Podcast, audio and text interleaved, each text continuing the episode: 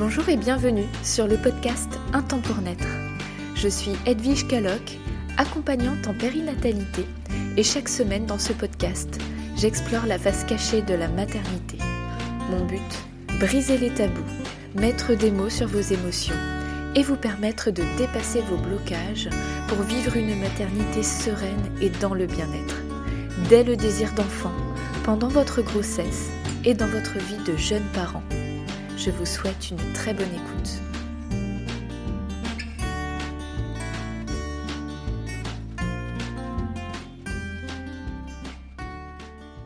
Bonjour tout le monde et bienvenue sur ce nouvel épisode du podcast Un temps pour naître. Aujourd'hui, on va parler de l'accouchement, de la péridurale et donc d'une situation bien particulière. C'est l'éventualité que vous ne puissiez pas avoir recours à la péridurale alors que c'était votre projet. Ça, ça peut faire peur pendant la grossesse. De vouloir la péridurale et de se dire que finalement le jour J, bah c'est peut-être pas possible. Et c'est exactement ce qui est arrivé à Mathilde. Donc j'ai recueilli son témoignage. Mathilde, vous pouvez la suivre sur Instagram sur le compte Les Mini Rochers. Mathilde, je l'ai rencontrée il y a pas très longtemps en post-natal, d'ailleurs elle est venue à mon cabinet avec sa petite fille. Elle a accouché de Margot, c'était le 2 juin dernier, 2 juin 2020. Et donc, comme je vous le disais, elle a connu cette situation. Elle avait le projet d'avoir une péridurale et finalement elle n'a pas pu l'avoir. Donc, sans plus attendre, je vais vous lire son témoignage et ensuite on va pouvoir euh, décortiquer ensemble. C'est parti. À 3h30, je perds les os à la maison. Ton papa est là. Émile est parti pour deux jours chez mes parents. Je prends une bonne douche et je fais mon brushing. Papa prend des affaires. 4h30, j'appelle la sèche-femme elle me dit de venir. À cinq heures, nous arrivons à la maternité. Je cite l'auxiliaire, la bouche en cœur. Quelques douleurs sur la route. Je respire, je suis sereine. Le monitoring est posé. La sage-femme s'étonne. Ouah, vous arrivez à me parler et à sourire avec de telles contractions. Je suis dilatée à quatre. Elle me dit qu'il est temps de parler de la manière dont je souhaite accoucher. Avec ou sans péridurale? Je réponds avec, comme je l'ai prévu. Mais ironie du sort, ma carte de groupe sanguin est introuvable, et depuis je ne l'ai pas retrouvée d'ailleurs. Donc bilan sanguin. Il faudra attendre encore une heure avant la pause de la péri. Durant cette heure, les contractions se rapprochent, et la douleur augmente. Je me fais masser par mon chéri, je fais du ballon, je reste en mouvement, et je profite à fond des courtes périodes de répit entre les deux. On reste serein et confiant je repense à un de mes mantras que j'ai colorié quelques semaines plus tôt, qui dit Des milliers de femmes dans le monde enfantent au même moment, que moi. La sage-femme me réexamine, je suis dilatée à cinq. Je file aux toilettes. À mon retour, on m'annonce que l'anesthésiste arrive. L'auxiliaire m'assoit et me pose la charlotte sur la tête pendant que l'anesthésiste s'installe. Mais la douleur est trop vive, je m'excuse, je dois m'allonger. Et là tout s'enchaîne. J'entends réexaminer là. Je suis allongée sur le côté, tendue de douleur. J'entends la voix douce de la sage-femme qui me chuchote. Vous allez accoucher sans péridurale. Sans que j'aie le temps de réaliser, je ressens le besoin de pousser. Deux minutes, trois poussées. Margot est là. Mon poupon mignon, il est 7h11. On te pose sur moi. Mon cœur explose. Si aujourd'hui je m'adressais à une femme qui est confrontée à la même situation, je lui dirais Fais-toi confiance. Ton corps et ton bébé savent faire. Et avec du recul, si je me retrouvais dans la même situation, je ne sais pas si je demanderais ou non la péridurale, mais cet accouchement m'a recentré en tant que femme, en tant que mammifère, faite pour donner naissance. Je connais désormais la puissance de mon corps et je l'aime bien plus qu'avant. Wow, merci Mathilde pour ce, pour ce témoignage, qui est vraiment fort, donc euh, si on peut résumer, euh, Mathilde en fait avait le souhait d'avoir recours à la péridurale, mais pour deux raisons elle n'a pas pu y avoir accès, donc deux raisons qui sont enchaînées. La première, c'est à cause de, de sa carte de groupe sanguin qui n'était pas accessible à ce moment-là. Donc à cause de cela, ben, l'anesthésiste ne peut pas poser l'analgésie. Il lui faut la carte de groupe sanguin, donc un bilan sanguin a été prescrit. Donc en attendant, ben, effectivement, le travail avance. Hein. Et comme il a avancé vachement vite, eh ben du coup Mathilde n'a pas pu avoir la péridurale. On remarque quand même qu'elle a bien vécu, pour plusieurs raisons. Donc déjà, elle était sereine de base. Euh, peut-être qu'elle a un tempérament serein, qu'elle était bien préparée aussi. Et deuxième raison, c'est qu'elle était bien accompagnée. C'est-à-dire que son chéri l'a, l'a massée, l'a aidé à se mettre en mouvement, elle-même s'est mise en mouvement, elle avait ce mantra en tête. Donc euh, elle a trouvé des ressources à cet instant-là. Mais ça tombe pas du ciel. Parce que c'est possible de céder à la panique à ce moment-là si on n'est pas préparé. Alors moi, c'est ça que je trouve intéressant et c'est vraiment le message aujourd'hui que je veux vous faire passer. Peu importe en fait que vous ayez envie d'avoir la péridurale, c'est ni bien ni mal. Ce qui est important, c'est quand même d'imaginer que ce soit possible que ce soit pas le cas euh, le jour J, pour diverses raisons. Déjà, vous pouvez avoir de la fièvre, et la fièvre est une contre-indication à l'analgésie péridurale. Il y a aussi le fait que l'anesthésiste ne soit pas disponible, et puis d'autres situations pendant la grossesse, par exemple, euh, si vous avez un problème de colonne vertébrale, euh, l'anesthésiste peut refuser de faire une analgésie parce que c'est trop difficile. Alors comment faire? Comment se préparer psychologiquement et physiquement? Il y a plusieurs choses possibles. Donc déjà, sur le plan psychique, je vous invite à vous interroger sur les raisons qui vous poussent à vouloir l'analgésie péridurale. Pour ce faire, visualisez l'idée que le jour J, quand vous accoucherez, on vous dise que non, ce n'est pas possible.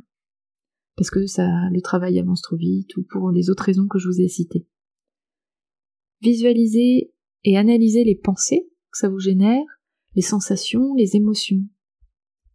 Prenez le temps et accueillez-les et tentez de les comprendre. Si c'est trop difficile pour vous, vous pouvez tout à fait vous faire aider donc moi je peux le faire soit directement euh, en séance à mon cabinet à Vannes pour les personnes qui sont dans le Morbihan, ou en vidéo également, je propose des séances à distance. Mais vous avez d'autres accompagnantes euh, près de chez vous, j'en suis certaine. Donc c'est vraiment intéressant de se poser ces questions-là. Pourquoi j'ai envie d'avoir la péridurale? Et physiquement, comment faire pour si le jour J vous êtes confronté à cette situation, comment accompagner la puissance des contractions? Déjà, petit aparté, même si vous souhaitez avoir l'analgésie et que c'est possible, avant 3-4 cm, la péridurale n'est pas posée parce que c'est trop tôt. Donc, entre le 0 cm, le col long, et l'effacement du col et l'ouverture du col, il y a quand même des sensations qui peuvent être très très intenses. Donc c'est toujours intéressant de se préparer à, avoir des sensations intenses, même avant d'avoir l'analgésie, pour euh, mieux les supporter, mieux les traverser et mieux les accompagner. Donc Mathilde, elle, euh, elle a eu recours à plusieurs choses, notamment le ballon.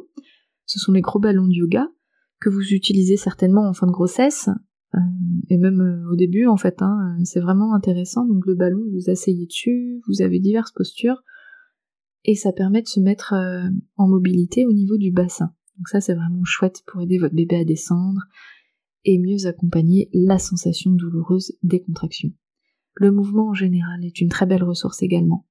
Vous pouvez vous mettre debout, accroupi, sur le côté, à quatre pattes, à genoux. Aidé par votre conjoint d'autant plus s'il est avec vous.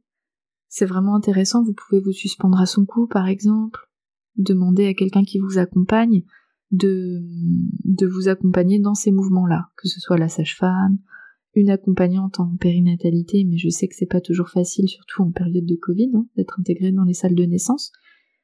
Mais c'est important d'avoir quelqu'un autour de soi qui vous aide à vous mettre en mouvement. Mathilde aussi s'est fait masser par son conjoint. Dans les massages, les ressources intéressantes, ça va être le massage au niveau des lombaires et du sacrum, parce que c'est là que l'intensité euh, est, à son maximum. Donc, euh, en appuyant fort au niveau du sacrum pendant les contractions, hein, demandez à votre chéri de bien appuyer. Toute la zone du bassin, en fait, hein, de frotter, masser, c'est vraiment très très intéressant. Vous avez euh, d'autres euh, styles de massage qui peuvent aussi vous détendre. Entre les contractions, c'est là où vous allez apprécier plus les caresses, les massages au niveau du visage, en fait là où ça vous fait du bien finalement. Mais vous pouvez vous y exercer pendant la grossesse.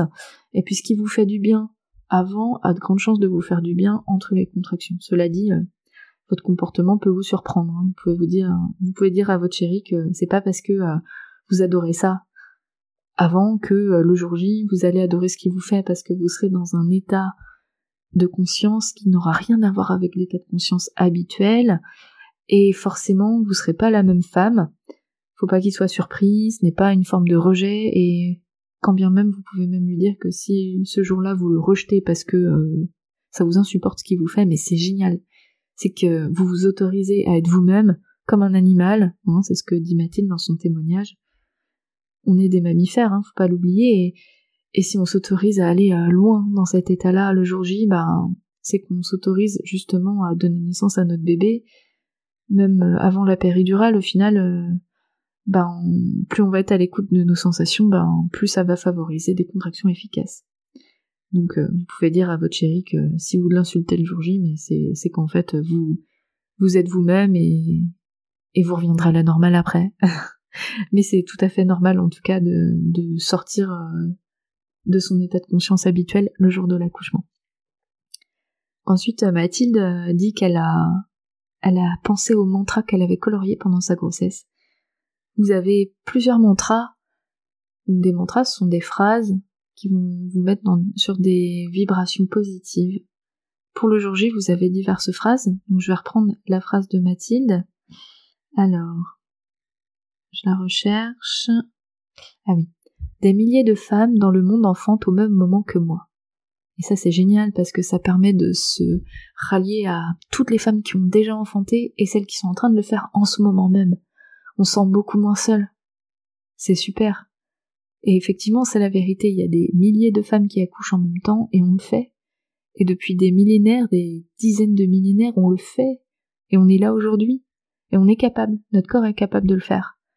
Donc vous pouvez vous trouver un mantra, soit cette phrase-là, soit créer le vôtre. Sur Pinterest aussi, vous allez trouver des ressources. Et gardez bien cette phrase en tête. Le jour J, elle vous sera précieuse.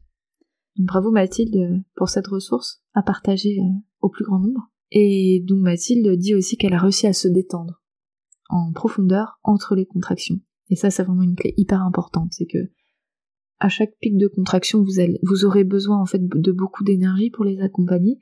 Donc entre eux, plus vous serez détendu et plus vous aurez les ressources nécessaires pour affronter la prochaine contraction. Puis grande détente. Puis plein d'énergie et ce rythme-là va vous permettre de tenir dans la durée. Prenez une contraction après l'autre. Après cela, j'ai d'autres idées à vous partager, notamment l'utilisation des sons graves. Alors, euh, les sons graves pendant l'accouchement, quand je dis sons graves, c'est vraiment des sons très graves, des sons gutturaux, animaux. Faut pas hésiter à y avoir recours et je trouve même que, bah en fait, on décide pas forcément quand ça arrive surtout pendant la poussée, mais même avant, aidez-vous des sons graves, vous pouvez dire à chérie de, de se mettre au diapason avec vous. Ça amène de la détente, et ça encourage le mouvement vers le bas, parce que les sons graves, ce sont des sons de terre. Et donc des sons de terre, ça appelle le mouvement vers la terre. A contrario, si on sent qu'on part dans les aigus, bah c'est là, ça veut dire qu'on est dans nos peurs, on cède à la panique. Donc c'est important de le savoir. Et vous pouvez le dire à votre chérie, ça c'est pareil, c'est que comme on fonctionne par mimétisme grâce à nos neurones miroirs, si votre chéri ose faire des sons plus graves, vous accompagner vers le bas, et quand il voit que vous partez dans les aigus, bah, qui vous ramène vers le bas, bah, ça, ça va vachement vous aider. Si ça vous intéresse cette question-là, j'ai fait un post sur Instagram, justement sur les sons graves le jour de l'accouchement. Vous pouvez aller voir. Autre ressource, c'est de rester connecté et en lien avec votre bébé, par la pensée, par les caresses, avec les mots aussi parce que votre bébé il est toujours dans la course euh, à sa naissance? À votre différence, lui il ne connaît pas la vie terrestre, donc il est en train d'affronter quelque chose de totalement inédit, les contractions euh, intenses comme ça, il ne, sait, ne savait pas ce que c'était. Donc c'est important que vous soyez en lien avec votre bébé et ça va vraiment vous aider à vous sentir en communion, en force, ensemble vers la naissance et vous serez sur une énergie de conquête et non pas de désespoir. Et d'autres choses qui peuvent vous aider, ce sont les baisers, les caresses de votre chérie. Tout ça, ça va vous permettre, comme, pendant la grossesse, en fait, de sécréter de l'ocytocine, qui est une hormone magique. C'est l'hormone de l'attachement. Et c'est cette hormone qui va vous permettre d'avoir des contractions efficaces. Donc, moralité, plein de bisous, plein de caresses égale des contractions efficaces. Donc, euh, toutes les situations où vous allez vous sentir bien vont vous permettre de sécréter de l'ocytocine, que ce soit en fin de grossesse ou pendant l'accouchement. Et si vous avez une douche le jour de la naissance à disposition, eh bien l'eau chaude peut vraiment vous aider à accompagner les sensations. Je sais que Bah, quand j'ai accouché de Victoire, euh, ma dernière fille, au mois d'octobre, c'est vraiment ce qui m'a fait vachement bien. L'eau chaude. Ça permet de dilater les tissus et vraiment ça soulage. Je pense que vous avez tous l'image hein, de cette douche euh, assez chaude. Oh, qu'est-ce que ça détend, bah, le jour J c'est encore mieux. Euh, bon, c'est pas valable pour toutes les femmes, mais c'est quelque chose d'assez commun. Donc euh, n'hésitez pas à contacter la maternité pour savoir s'il y a de l'eau à disposition. Et si c'est pas le cas, vous pouvez euh, emmener avec vous des gants de toilette que vous, pourrez essayer de réchauffer avec un, robinet d'eau chaude. En fait, le jour J, vous demandez à votre chérie de, de voir où ça se situe. Et comme ça, vous pouvez mettre au niveau de la zone pelvienne ces compresses ou ces gants de toilette d'eau chaude, ça va vraiment vous détendre. Ça fait vraiment du bien. La chaleur en général aussi, vous pouvez prévoir un plaid, des chaussettes, euh, une bouillotte. N'hésitez pas à emmener euh, tout votre kit le jour J. Donc c'est la fin de cet épisode. J'espère que vous y trouverez les ressources nécessaires pour vous préparer pour le jour J. Si éventuellement vous ne pouvez pas avoir la péridurale, comment vous aurez des ressources à la fois sur le plan psychique et aussi euh, dans votre corps. Je vous souhaite une belle fin de journée et je vous dis à bientôt. Ciao ciao Merci à vous d'avoir pris le temps d'écouter cet épisode. Pour témoigner à votre tour sur votre expérience, je vous invite à m'envoyer un message écrit ou vocal à edwige.intempournaître.fr. Si vous souhaitez un entretien individuel dans la bienveillance, je propose un accompagnement à distance par visio. Et si vous habitez dans le Morbihan ou à proximité et que vous souhaitez me rencontrer pour une séance d'accompagnement, pour un massage, une séance de réflexologie ou un soin complet, rendez-vous sur mon site www.edvige.intempournaître.fr. Vous pouvez me suivre et me contacter également via Instagram ou sur Facebook. Si vous souhaitez soutenir ce podcast, vous pouvez m'accorder une note sur iTunes ou sur la plateforme que vous préférez, ainsi qu'un commentaire. C'est ça qui l'aide à se faire connaître. Parlez-en aussi autour de vous, aux personnes qui peuvent être intéressées ou concernées. Rendez-vous la semaine prochaine pour un nouvel épisode, et d'ici là, je vous souhaite une très belle semaine. À bientôt!